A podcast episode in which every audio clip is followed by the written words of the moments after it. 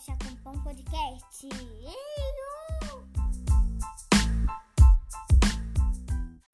Hoje eu estou conversando com a minha amiga Juliana OC e ela vai se apresentar um pouquinho para vocês. Oi, gente. Meu nome é Juliana OC. Na verdade, é Juliana de Oliveira Cunha. E aí eu simplifiquei, né? O Oliveira e o Cunha e coloquei OC para ser mais fácil as pessoas me acharem na internet. Tô aqui com o Diego, muito prazer e muito feliz de conversar com vocês e vocês puderem me ouvir um pouco. É exatamente isso, Ju. É, a ideia desse podcast é como se fosse um experimento social para mim. Você sabe que eu adoro conversar com as pessoas. E, cara, e quando a gente conversa, a gente aprende muito, assim. Eu tenho trocado ideia com uma boa galera, assim. Só que dá maior trabalho editar e demora um pouco e tal. Mas, cara, é muito legal. Eu tenho aprendido muita coisa, assim, sabe? E, e assim, eu percebo, né, que não é só eu aprender. Se eu puder compartilhar isso com as pessoas, é muito legal, né? Então, cara, quando a gente conhece pessoas, quando a gente conhece os outro, outros universos, né? Isso para mim é o máximo. Então, essa é a ideia do, do podcast, a gente conversar, cara. Eu acho que uma conversa natural, algo espontâneo, traz muitos benefícios, sabe? É, a gente costuma dizer lá na igreja, né, nos, nas células, que quando a gente fala, né, o nosso coração ele sara. Então, às vezes, a gente está estressado do dia, a gente só quer jogar conversa fora ou falar de coisas sérias, né? Então, a ideia é essa. Então, Ju, muito... fique à vontade para falar o que você quiser. Ah, eu gostei muito da proposta, fiquei muito feliz pelo convite e de saber que você está fazendo um trabalho tão bacana, né? Porque hoje em dia a vida também está tão corrida que acaba que a gente não tem tempo de parar para ver um vídeo, por exemplo. Mas o áudio, a gente consegue fazer outras tarefas ouvindo e, e sabendo de um informativo, né? Estando por dentro de alguma notícia, enfim. Ou também só ouvindo e compartilhando da mesma experiência do narrador. Eu acho muito legal essa ideia do podcast. E longos anos, hein? Longos anos a esse projeto aqui. Não, eu, eu, eu espero que realmente seja o meu divã, né? O meu divã, onde eu possa, caraca, pôr várias coisas. E assim, Ju, eu já te conheço, a gente é amigo, né? Tal, de, de Nova Holanda, de Maré. Mas aí a galera que não te conhece, como é que começou, Juliana Oliveira, Juliana Orce? Ah, então quando começou, pois é, Olha, eu, eu me lembro que tudo começou a partir do momento do Orkut. E aí é, eu colocava Juliana Oliver. Ficou um tempo, né, muito famosinho esse sobrenome, né? Não sei porquê, as pessoas colocavam Oliver. E aí eu achava que por eu ter Oliveira, eu tinha direito de colocar Oliver. Mas assim, virou uma febre, então nunca dava para me achar, Oliver. Aí eu pensei muito, aí eu falei assim: "Ah, eu vou simplificar o meu meu nome". Na verdade, eu queria colocar só as iniciais, J-O-C, Joque. E, e nesse tempo também eu, eu comecei a fazer um projeto é, de fotografia artesanal lá na rede da Maré, né, a ONG que atua lá na rede, na Maré. E, e as fotos tinham que ser assinadas assim de alguma forma, né? A professora falava: "Ah, quem foi que fez? Foi Juliana, mas mas você quer que se chame Juliana, sabe? Auto-intitular. Aí eu colocava Juliana C para simplificar, né? Tipo, Juliana C e já todo mundo já sabia que era eu. Muito bom, é muito estranho, né, comentar sobre isso. Essa é a primeira vez, na verdade, que eu tô falando sobre é, essa experiência do nome, porque já é tanto tempo já que começou esse negócio de Juliana C que eu nem me lembrava mais, mas como a memória é, né? Você perguntou, já puxei coisas que eu nunca mais tinha falado, enfim. Cara, assim, a nossa vida, sempre as coisas, né, elas viram tão recorrentes que a gente acaba esquecendo a origem e tal. Por isso que eu gosto muito de perguntar sobre o nome das pessoas. meu nome é Diego porque meu avô era fã do Zorro, entendeu? E o nome do Zorro era Dom Diego de la Vega. E as minhas tias só me chamam de Dom Diego, né? Então, assim, é, Muito maneiro. Todo mundo tem uma história, sabe? Ah, não, tipo, ninguém bota o nome do filho assim, ah, Ah, o nome que. Primeiro nome que eu vi, eu vou botar o nome do meu filho. Não, geralmente rola as enquetes. É, não, porque eu adorava aquele ator e tal. Então, assim, tudo tem uma história. E eu Pois gosto é. dessas histórias, né? O meu nome, Juliana, na verdade, quem deu foi minha tia, né? Minha tia Cida, ela colocou Juliana. Na verdade, também foi muito pela origem do- de uma tia-avó que eu tenho, a Júlia, que é minha madrinha, inclusive, de batismo. E aí a Júlia, é, minha madrinha, falaram, ah, vamos botar mais uma Júlia, né? Vamos botar Juliana, então. E graças a Deus que minha tia se interrompeu, hein? Porque eu não teria a mesma sorte que a sua. A minha mãe iria colocar o derivado do nome dela, Claudionara. O nome dela é Cláudia, não tem nada a ver, gente. Claudionara, olha o nome. Ah, eu falei, ah, não, gente, Juliana seria bem melhor. Que bom, né, mano? Que bom, assim. É mesmo. E Ju, e tu não é carioca, não, né? Sou, sou carioca, da Gema. E como é que é essa história aí do, do Mato Grosso? O Mato Grosso. Pois é, o Mato Grosso foi muito aleatório. É, quer dizer, não foi tão aleatório assim. Há um porquê. Eu sou nascida e criada lá no Complexo da Maré, né, no Rio de Janeiro. Meus pais também são nascidos no Rio de Janeiro. Minha mãe é nascida e criada na Maré também, mas o meu pai não. Ele, ele tem uma vivência muito no Complexo do Alemão.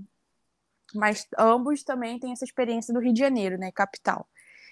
E quando chegou a época do Enem, eu sempre pensei assim, ah, é, eu tinha um pensamento muito libertador, assim, no sentido de, ah, se eu tiver uma oportunidade, mesmo que fora, eu vou.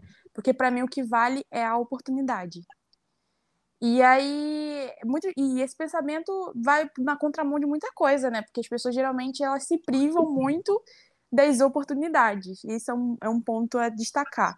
E se privam pela, da oportunidade devido ao medo, enfim, há muitas outras coisas que é, talvez só dela não se arriscar a tentar, ela nunca iria saber o que queria acontecer e vive numa vida muito. Tipo, as pessoas querem uma vida diferente, mas elas fazem as mesmas coisas, sabe? E, e eu pensava assim, ah, mesmo. Tipo, eu não, eu não entendia muito bem que, a princípio, que, que eu poderia fazer novas tentativas e deixar, por exemplo, na lista de espera nas universidades aqui do Rio de Janeiro.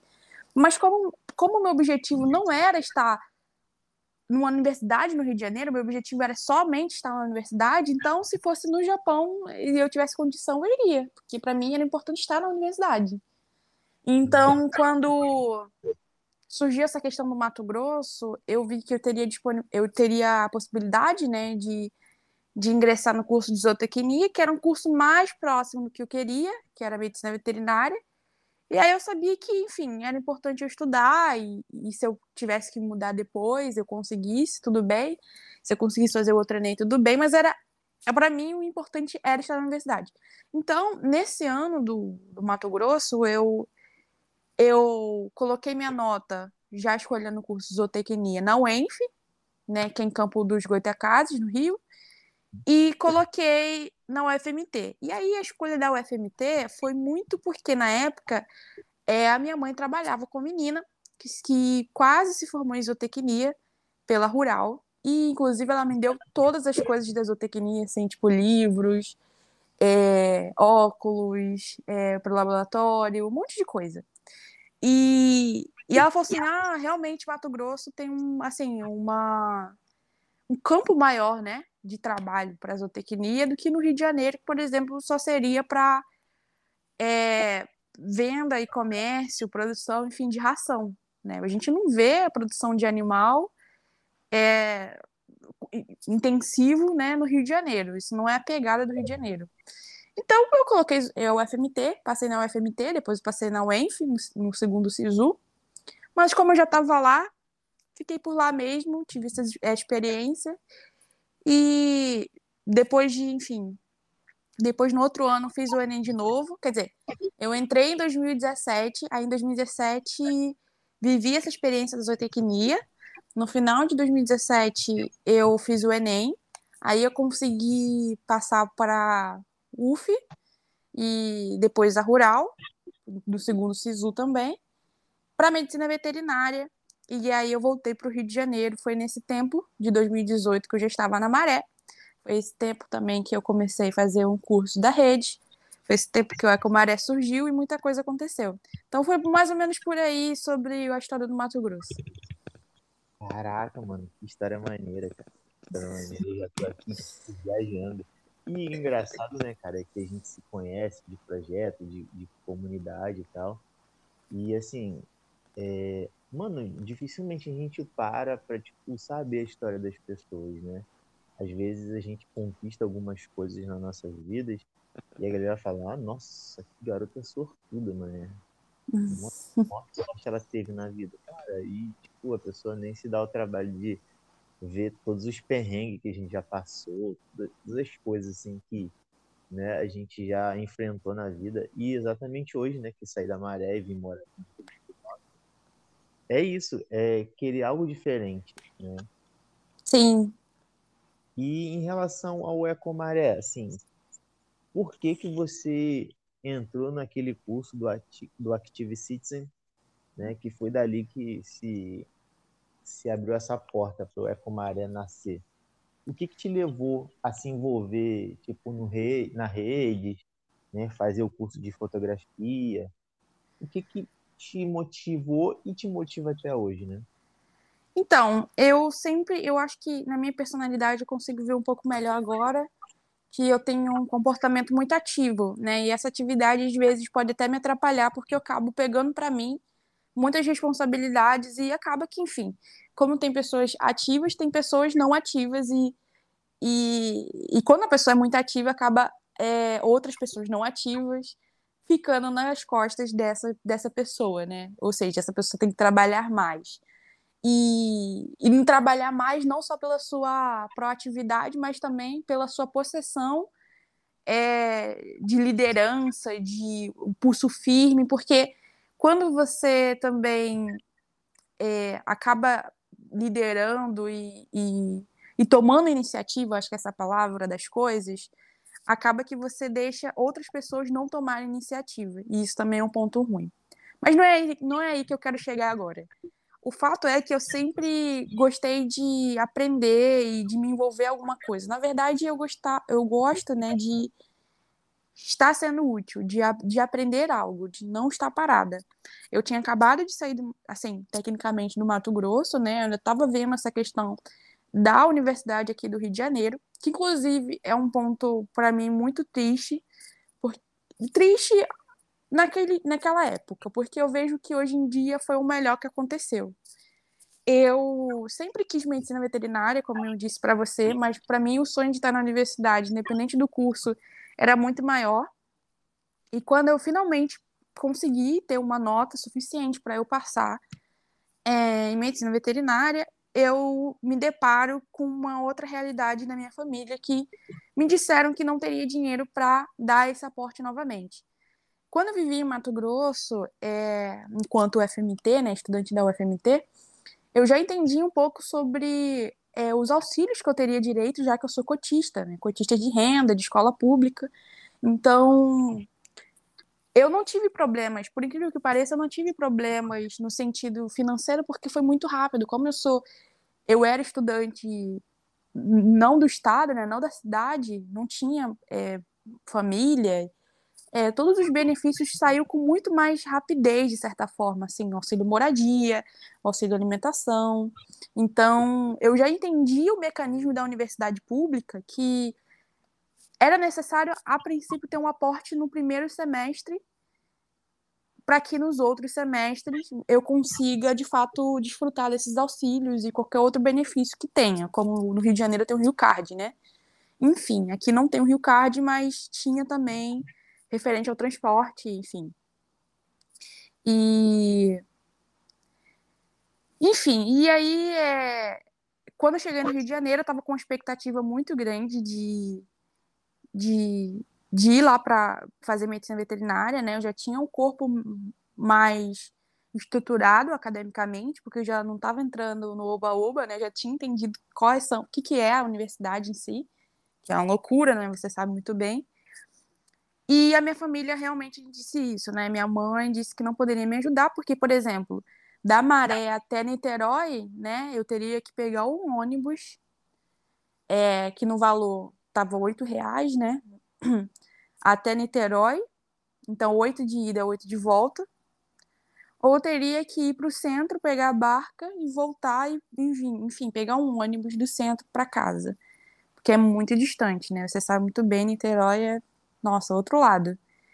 E aí eu fiquei muito decepcionada porque isso tudo estava acontecendo, né? Ou seja, eu, tava, eu, me, eu ingressei nesse projeto da Redes, eu estava envolvida nessa, nessa questão da outra universidade, se eu iria fechar ou não, já que eu tinha a possibilidade de estudar aqui, agora no Rio, né? Não faria sentido eu fazer medicina veterinária na UFMT.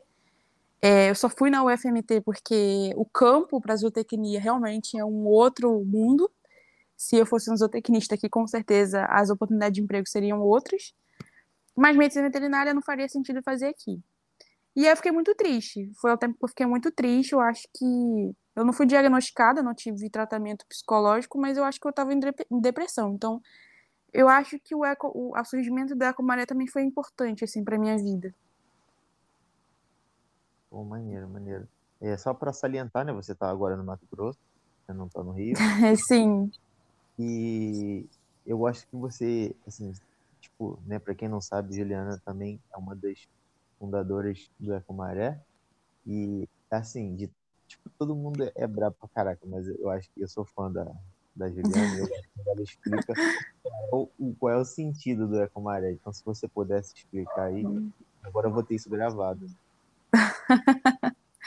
então, gente, para vocês que não conhecem o Ecomaré, o Ecomaré ele é um projeto socioambiental a princípio, a gente tinha uma pegada ambiental na Maré, no complexo de favelas da Maré. E para você também que não entende o complexo da Maré, vou falar que, para explicar para você, né, que é uma favela de 16, é um complexo de 16 favelas. E, e cada fundador praticamente morava em uma dessas favelas. E eu é, junto com esses outros jovens em 2018, a gente tinha uma proposta de ter mais áreas verdes no Complexo da Maré, só que a gente se deparou com outras problemáticas da realidade, né, dos confrontos dos civis armados, das operações policiais, da falta de luz é, nas ruas, então as ruas eram os trechos onde é, tinha mais lixo eram eram trechos mais escuros, enfim, é uma problemática também social, então a gente entendeu que não era só questão ambiental, não era só questão de plantar, de arborizar, era uma questão de, de trabalhar essa, essa realidade, da perspectiva da realidade. Então, o Ecomaré é um projeto socioambiental a partir dessa vivência que nós tivemos, né, do entendimento, e a gente trabalha várias vertentes, né, alguns eixos, como educação ambiental, né, educação e saúde coletiva, né, saúde pública, essa questão, enfim, da zoonose, como isso impacta na saúde do, da população. Então, sim, saúde e meio ambiente tem tudo a ver.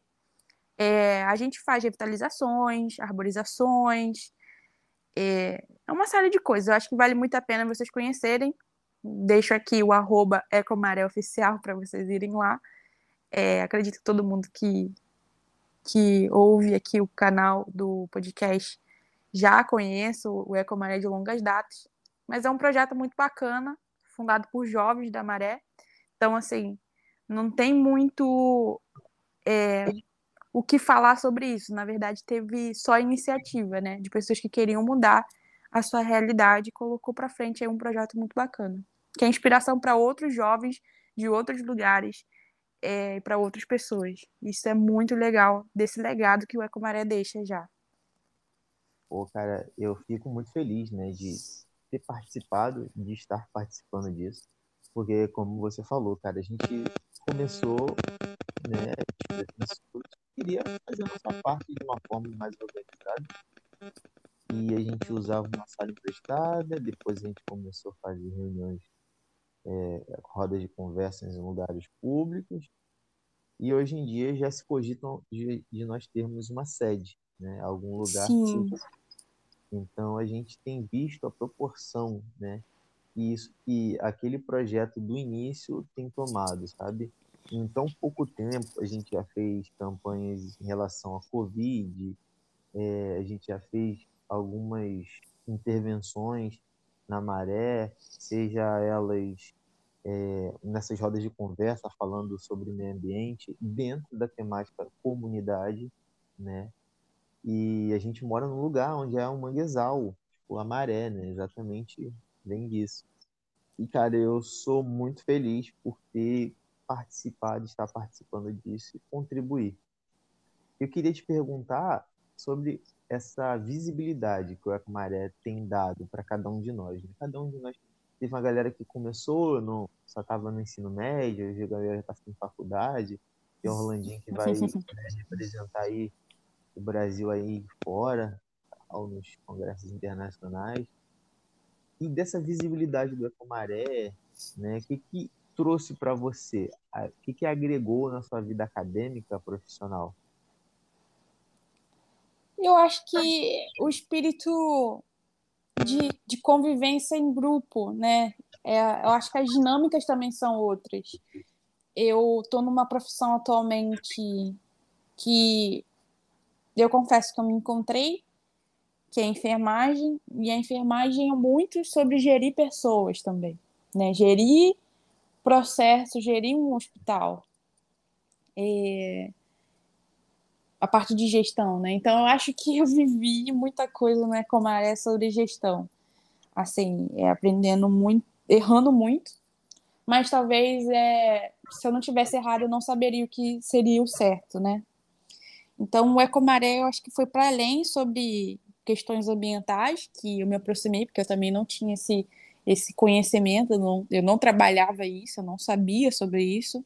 Como eu não sei atualmente, eu estou aprendendo a cada dia com o projeto, mas agora eu estou muito mais próxima sobre esse, essa, essa temática. E, enfim, eu acho que o Ecomaré foi um diferencial em mim, né? Quando eu estou lá na universidade, eu falo sobre o projeto, sobre a dimensão que esse projeto tem, as pessoas ficam muito espantadas, né, de uma jovem já iniciar um, um projeto como esse, e, e aí quando vem um Ecomaré ficam deslumbrados, né, assim, com, com potencial, enfim, eu acho muito bacana, eu me orgulho muito de dizer que eu participo do Ecomaré. E a sua vivência no Ecomaré te ajudou, de uma certa forma, a encarar essa nova etapa da sua vida, seja na enfermagem, seja na liga acadêmica? Tá aí um pessoal do, da, do Laesp, né, que tá no meu coração. Eu amo esse povo aí. Ah, o pessoal. Depois da aula lá, nossa. E aí, eu fico feliz quando eu vejo pessoas que querem ajudar pessoas. Esses dias eu gravei, foi quarta-feira, eu gravei com um amigo né, que ele também veio do Mato Grosso, veio para Natal, e assim, a família dele era muito pobre, eles conseguiram se erguer e tal.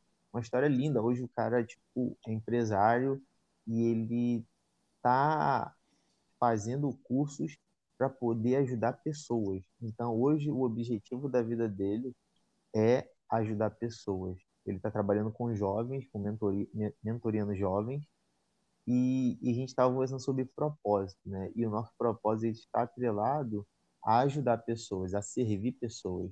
Então, eu fico feliz quando eu vejo pessoas que se dispõem a servir ao outro. E lá na liga, lá naquela aula, eu pude perceber isso, né? Aquilo ali para mim foi mais do que uma aula. Aquilo ali foi algo tipo, de pessoas que fazem por amor a outras pessoas. Eu queria saber de você, como é que é fazer parte dessa galera aí, dessa seleção aí? Da Liga Acadêmica? Da Liga Acadêmica? Isso, isso, da Liga. Pois é, eu foi uma surpresa para mim participar da Liga. Lembrando que a Liga, essa Liga Acadêmica, ela é nova, né? ela é a primeira do Brasil com esse eixo temático. É, Gente, vou apresentar. A gente está falando de liga, liga, né? Vocês estão. O que, que é essa liga? A LASPEN é a Liga Acadêmica de Enfermagem em Saúde da População Negra. É, a saúde da população negra é, não é algo que a gente está fazendo um recorte étnico-racial porque quer privilegiar algum grupo, não. Existe uma política no SUS da, da saúde da população negra e essa política não é falada essa política não é contemplada muitas das vezes, e a gente entende que é necessário. Não tinha uma liga né, de enfermagem que falava sobre isso, tanto na universidade, tanto na UFRJ, como no Brasil. Então, a gente traz também esse pioneirismo da UFRJ, esse pioneirismo da Escola Nanelli, falando sobre esse, esse, esse eixo temático com professoras, né, que são nossos orientadores da Liga, é, que são que se, debruça né, no meio acadêmico sobre é, trabalhar essas questões. Então, para a gente está sendo assim, um prato cheio de experiência falar dessas políticas é, no âmbito SUS, enfim, é, no âmbito rede pública. E como essas pessoas são tratadas, né? Porque você vê, existe uma política que ainda as pessoas, é, os profissionais de saúde, não implementam é, em sua vida na, profissional, e aí geralmente agem com desrespeito, preconceito é, e falta de, de tato para cuidar de fato dessas pessoas. Porque, por exemplo, a anemia falciforme é uma doença que geralmente é, acarreta em pessoas da população é, negra.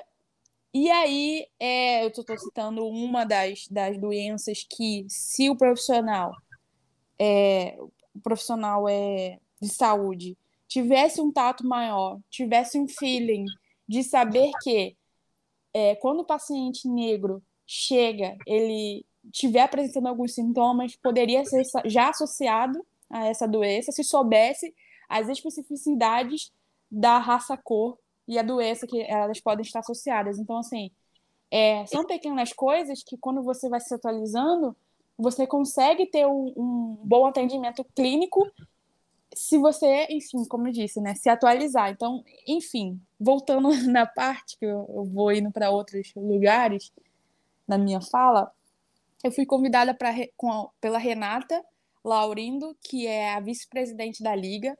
Ela é minha colega de turma e ela me fez o convite para eu participar da liga. E eu fiquei muito feliz porque eu já participava de várias ligas lá na UFRJ, mas eu nunca tinha participado na parte de comissão, né, de, de estar do outro lado, de gerir a, a, a liga. E está sendo uma experiência muito legal e muito proveitosa para mim, né, para o meu currículo. Eu acho muito bacana. E, gente, para vocês que não estão entendendo ainda sobre a liga, as ligas lá é, na universidade acontece para que o estudante ele tenha ele possa ter contato sobre eixos temáticos que envolve é, cada liga, por exemplo, a Liga Acadêmica de Cardiologia. É, tem, vai ter professores, palestrantes que, enfim, são cardiologistas ou trabalham nesse, nessa, nessa temática e o aluno ele pode tirar dúvidas, né, sobre salário, sobre experiência de trabalho. A liga, na verdade, nada mais que é que um grupo de estudos sobre determinado sobre determinado tema.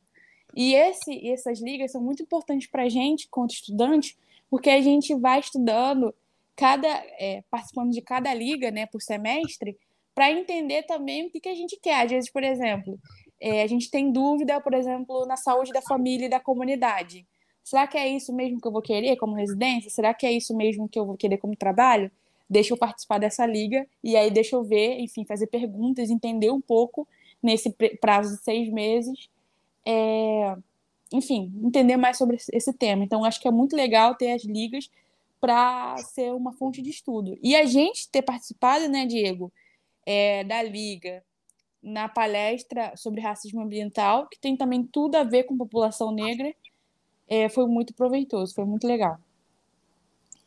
e eu acho isso o máximo, né? Porque é, você tem essa experiência aí na UFRJ, eu tive uma experiência assim, tipo, eu saí da faculdade para estagiar num lugar que eu sempre quis, eu até cheguei a trabalhar lá, de terceirizado, que foi na Fiocruz, né? E quando eu, graças a um curso que eu fiz na UFRJ de biossegurança, onde de uma turma de 40 pessoas, eu fui eu e mais uma pessoa fomos e tiramos a nota máxima no curso. Quem estava palestrando nesse curso era o um dos presidentes da, da, da Fiocruz, da parte de experimentação animal, e ele fez esse convite para que a gente pudesse trabalhar com ele lá. E foi daí que a minha vida, a minha carreira começou na Fiocruz.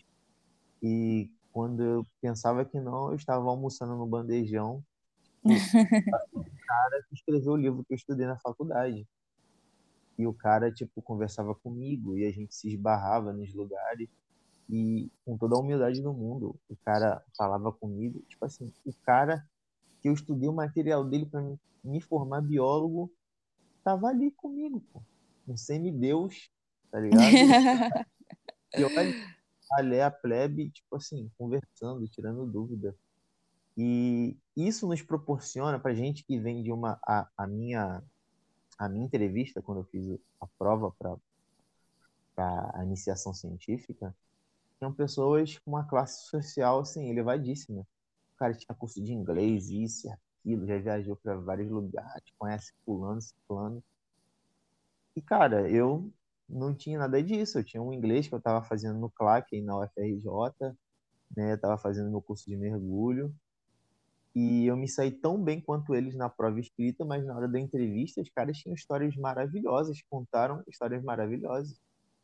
E o orientador, o orientador, ele olhou assim, né, na época ele estava fazendo a seleção, e ele olhou meu currículo e falou assim: Caraca, você faz tanta coisa. Como é que você tem tempo para isso tudo? Eu falei: É porque eu não tenho a vida que os colegas aqui têm. Né? Eu moro aqui é. na comunidade e na frente deles eu estou atrasado, então eu tenho que correr atrás dos meus objetivos. Então, sábado e domingo eu estou no zoológico, durante a semana eu estou estagiando e eu faço um mergulho e eu faço aqui porque eu tenho que correr atrás dos meus objetivos. E eu acho que isso foi um dos diferenciais também para que eu pudesse ganhar, ter direito à vaga, né? E na seleção final só ficaram eu e mais uma pessoa e eu entrei. E pra gente, cara, a gente que mora numa área de pobre, que tem preconceito, né? Mano, lá quando tinha tiroteio lá, aqui no Rio de Janeiro só tem dois microscópios é, desses eletrônicos, onde uhum. vírus. Então é uma coisa muito rara. Um deles foi na Fiocruz. Então, quando tinha tiroteio, tinham que tipo, blindar a sala. Eles começavam a jogar armários lá e tal, para tipo, fazer uma cabine para proteger o microscópio. Porque se quebrasse, meu irmão, acabou. Né? Então, assim, eu era um garoto da favela e conhecia uma galera, por exemplo, hoje meus amigos lá do, da iniciação científica, uma está na Europa, outra veio para fazer um pós-doc aqui em Natal, mas já está em São Paulo. Ou seja, uma galera que ganhou o mundo e não nasceu na comunidade, mas também tiveram as suas lutas, né? Não eram pessoas ricas, tiveram as suas lutas, mas a nossa experiência é muito diferente, sabe? Então, o pessoal da Fiocruz acompanhava aquela página, é, aquela página da Maré, né? Maré de Notícias para saber se ia ter tiroteio, para saber se eles iam conseguir chegar na Fiocruz. Né? Então, era muito sinistro. E aí, cara, pô, o cara me ligava, pô, tô sabendo que tá dando tiro, será que dá para me chegar na Fiocruz? Eu virava, tipo, a gente, né, para saber, e aí, cara, posso ir trabalhar hoje, tá dando tiro? Então, assim, a nossa vivência, cara, é uma coisa muito surreal, né? Mas nem por causa disso a gente deixou nossos sonhos e objetivos para lá. A gente usou isso como combustível e hoje a gente tem uma vida que a gente queria ter, sempre almejou ter. Claro que a gente ainda tem muito mais para conquistar. Sim. É, a minha ideia é trazer esse entendimento, esse conhecimento para os nossos pares, as pessoas que moram lá e falam: caraca, essa Juliana conseguiu se o Diego conseguiu, se a Michelle conseguiu, se o Alexandre conseguiu, se o Orlando conseguiu, cara, também consigo, sabe? E a gente, a, né, tem uma música do Racionais diz que geralmente lá os caras se espelham em quem tá mais perto. E geralmente era uma galera, né, crime, essas coisas que estavam mais perto. Mas hoje isso tem mudado. Hoje tem uma galera que tá correndo. Hoje na, na Maré tem altos coletivos, pessoas que estão se mobilizando para mudar a nossa realidade, né? E eu fico muito feliz por estar participando disso. E eu fico muito feliz quando eu acompanho seus stories lá na vacinação no Sambódromo. Cara, tem gente que está participando da história porque está sobrevivendo à pandemia. Você está fazendo parte da história porque você está sobrevivendo à pandemia e você está ajudando as pessoas na pandemia. Você tem aplicado as vacinas. Nossa, cara, daqui a uns anos o seu trabalho vai estar no livro de história, né? Cara, Sim. você está galgando coisas que, mano, quando a gente nasceu, nossos pais talvez só pensaram, tomara que ela tenha um bom emprego, tomara que ele... é desse jeito. Né? Talvez nossos pais nunca imaginaram que é, quando o cara que é rico, que é médico, fala, ai meu Deus, quando meu filho crescer vai ser o melhor médico, vai ser melhor do que eu. Aí eu vou botar até, ele vai ter o mesmo nome que eu para ajudar já ele lá na frente. Quando a gente nasce na favela, nossos pais só não querem que a gente vire drogado nem bandido. Né? já tá bom. Né? Ah, meu filho é pedreiro, graças a Deus. Ah, meu Deus, venceu na vida. Sabe? Então, hoje eu sou o primeiro da minha família que tem nível superior. Cara, e eu acredito que através de mim, meus sobrinhos, né, meus filhos, meus netos, eles vão ter uma visão diferente das coisas. Mas fala um pouco aí sobre essa questão da vacinação. Cara, e a primeira coisa que eu queria falar da vacinação, a primeira, e acho que é a mais importante nesse quesito, é que eu participo da vacinação totalmente voluntária. Eu não tenho BU disponível, eu não tenho dinheiro ganhando por isso, né? Nem de auxílio, nem de nada, nem de bolsa. Nada, nada, nada. Até chegar lá é do meu dinheiro, é do dinheiro de outras pessoas. E algumas pessoas até me questionam: ah, tá trabalhando na vacinação? Sim, tô trabalhando na vacinação, mas sem nenhum tipo de vínculo empregatício. Gostaria que tivesse algum dinheiro? Gostaria, porque me ajudaria pelo menos no busão.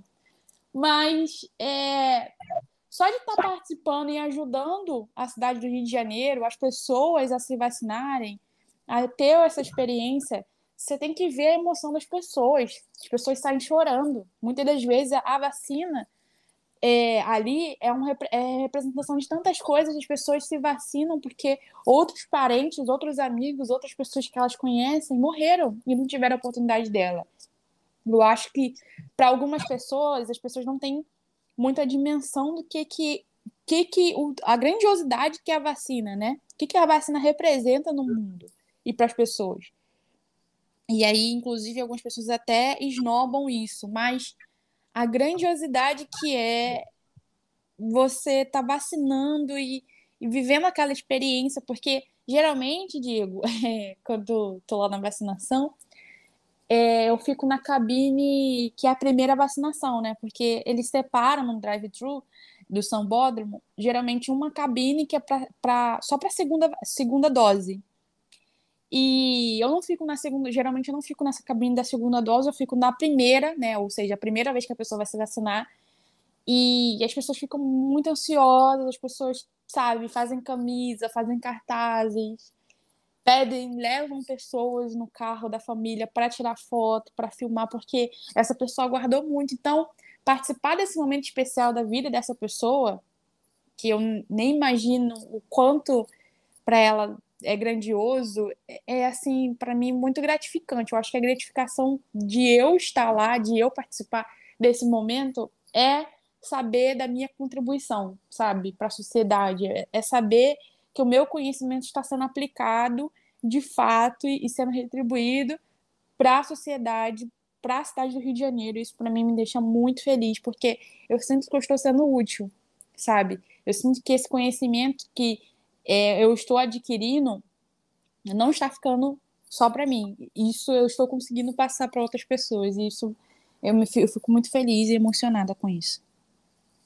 Ju, tem alguma história engraçada, né? Porque, como a gente, a gente fez aquela reunião da Maré, né, algumas pessoas têm me procurado para perguntar sobre sim, sobre doença, né? E a galera vem com cada história mirabolante. E durante esse tempo de vacinação, aconteceu alguma coisa assim engraçada, inusitada, né, com vocês lá?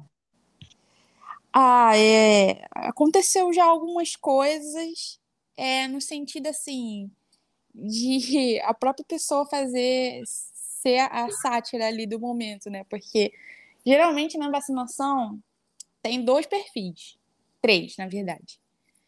É, tem um perfil da pessoa que vai vacinar, mas é anti-vacina, e aí essa pessoa ela quer tocar no vidro, ela quer fazer a manipulação da dose é, com ela tocando, com ela vendo, muito próximo. E a gente sabe que a, a vacina ela tem que ter uma temperatura específica, né, de 2 a 8 graus Celsius.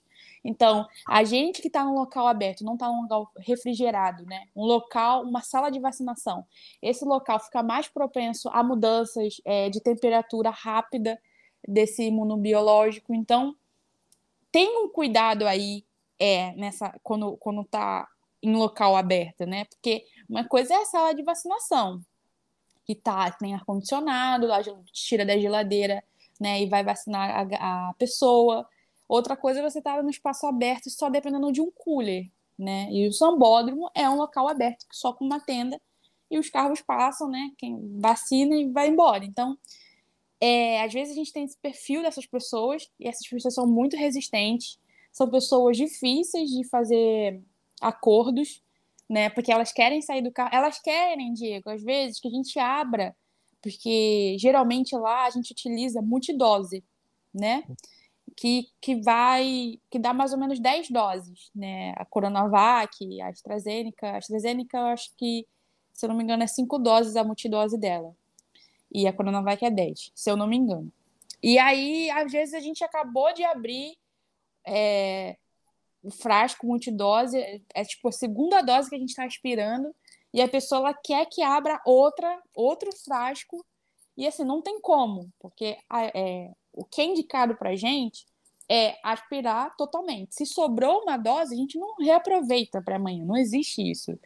É, essa dose vai ser desprezada. Então, não tem como a gente abrir muitas doses, ainda mais sendo multidose, só porque o bonito ou a bonita quer ver sabe? Então é muito dificultoso, isso atrapalha muito a vacinação. Tem outro perfil também, que são um perfil de pessoas que já estão decididas, que confiam na vacina e que está tudo certo. Esses são, graças a Deus, a maioria e gente, isso facilita muito a vida da gente, porque a gente mostra todo o processo e a pessoa está muito tranquila, está muito decidida de se vacinar. E tem aquelas outras pessoas que também tem, fazem parte desse perfil, né, de ser mais tranquilo, de estar tá decidido, mas é, acaba fazendo as brincadeiras, que é aí que entra a parte engraçada. É, eu me lembro de que teve um cover do Roberto Carlos, e ele tava com a camisa do Roberto Carlos, ele, ele, ele era, tava vestido como Roberto Carlos, sabe? Tipo, é, a roupa azul e tal, e ele, na hora da gente aplicar, foi uma coisa muito constrangedora, assim, foi importante, mas foi constrangedora, porque ele fez um vídeo é, antes da aplicação no, no braço dele. Ele falou, eu me lembro que ele falou assim: vacina sim, vacina para todos. Eu estou tomando a, a minha. Você vinha tomar a sua e tal, né? Incentivando outras pessoas. E mas na hora foi muito engraçado, sabe? A figura, Roberto Carlos, essa aí, cover, convidando outras pessoas a tomar vacina. E teve várias outras pessoas assim que a gente acaba de vacinar, fecha o carro, a porta do carro, e a pessoa grita: Fala Bolsonaro! Deu FDP! É vacina! E, e, tipo assim, muito alto. E, e, é uma coisa assim que acaba gerando uma comoção social, e aí as pessoas batem palma. A gente é orientado a ter, é, na verdade, uma neutralidade, né? No campo de trabalho, então por mais que eu queira, confesso, bater palma, né, e falar, uhul, é isso aí, eu não posso fazer, mas geralmente tem essas pessoas que, que gritam, esbravejam, é, e isso se torna engraçado, porque a gente não espera, tá tudo muito tranquilo, calmo, e a pessoa grita é, sobre a vacina, sobre o Bolsonaro, coisas políticas. É, ah, e aí teve também uma vez que uma pessoa no carro gritou, né, fora Bolsonaro, Bolsonaro genocida e outras coisas, enquanto o outro de outro carro, que era pró-Bolsonaro, começou uma discussão e a gente ali no meio da vacinação. Então, é uma coisa meio. É assim. E, e, eu vou ser sincera, não é por nada, mas a maioria das pessoas que são, tem esse perfil que eu falei anteriormente, que são contra a vacina, tem medo, quer que abra o frasco, quer tocar no frasco, é, são pessoas é, pró-Bolsonaro que, que é bem evidente, não é um achismo. Né? As pessoas chegam lá e aí falam, essa vacina aí? É, é até desrespeitoso com a gente, né? Que tá ali como um profissional de saúde, nos filmando, é, nos questionando é, a nossa imagem, né? A nossa imagem acaba virando público. Eu nem sei aonde que minha, a minha cara tá. Assim, de tantos lugares que as pessoas já filmaram. Eu tenho uma consciência limpa do que eu fiz, né? Que foi os procedimentos corretos, que sim, tinha líquido, não era Uhum. mas é, acaba as, as pessoas passam até do limite sobre essa questão de, da imagem do profissional, né?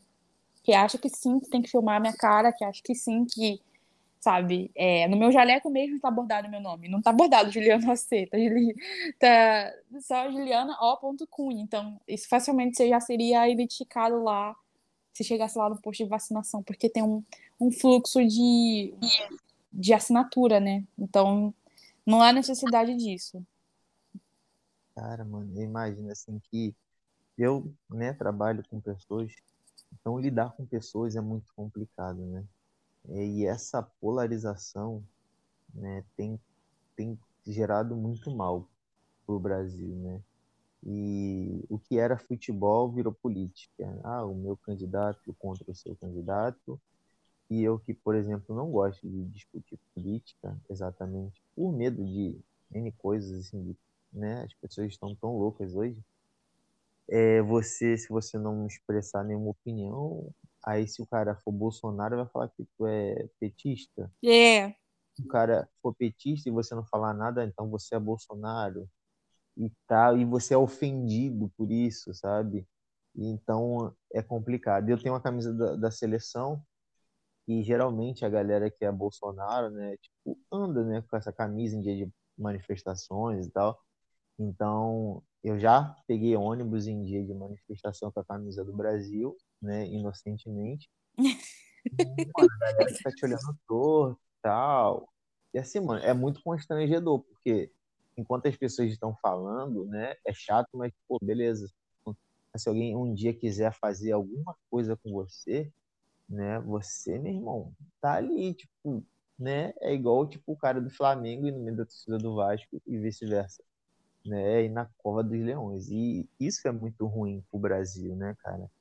Essa questão política. Mas a gente tem que fazer a nossa parte. A gente está aí para educar, para trabalhar e ser útil para o próximo. Então, Ju, eu sei que você está ocupada hoje, né? Você está de férias aí, tem umas paradas para fazer.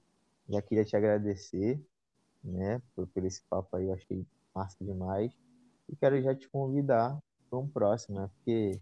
Com certeza, são muitos assuntos, né? São muitas coisas. Não dá. Das ações que a gente fez. Tem muita coisa, assim, né? E, e essa vivência, sabe? Esse, eu, eu sou um cara que consumo muito esse produto de podcast e estava dando uma olhada para ver se eu via algum podcast de alguém de comunidade que tocasse nesses assuntos e tal. E, cara, não tem, assim, pelo menos pelo que eu procurei e tal. Então, assim, cara, a galera tem que falar, sabe? A gente tava falando na reunião sobre live. E isso já encheu a galera, a paciência da galera. Ninguém mais tem tempo para ver live. Sim. Mas ouvir, ouvir algo é sempre sempre cabe na nossa agenda ouvir alguma coisa enquanto a gente está lavando uma louça, no ônibus, fazendo nossa caminhada. E, cara, vamos estar tá junto aí. Já te agradeço de novo aí por ter separado esse tempinho para compartilhar aí com a galera aí.